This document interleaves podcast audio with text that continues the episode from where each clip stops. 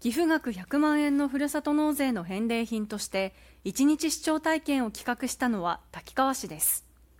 一日視聴体験では市長の椅子に座り模擬決済に押印したり市内の観光名所の視察やイベントの参加ができます。目玉は松尾ジンギスカン本店で特別メニューを市長自らが焼いて振る舞う予定です。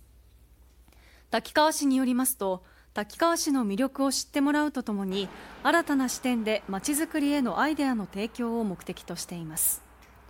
先月26日から受付が始まりましたが現在のところ申し込みはないということです。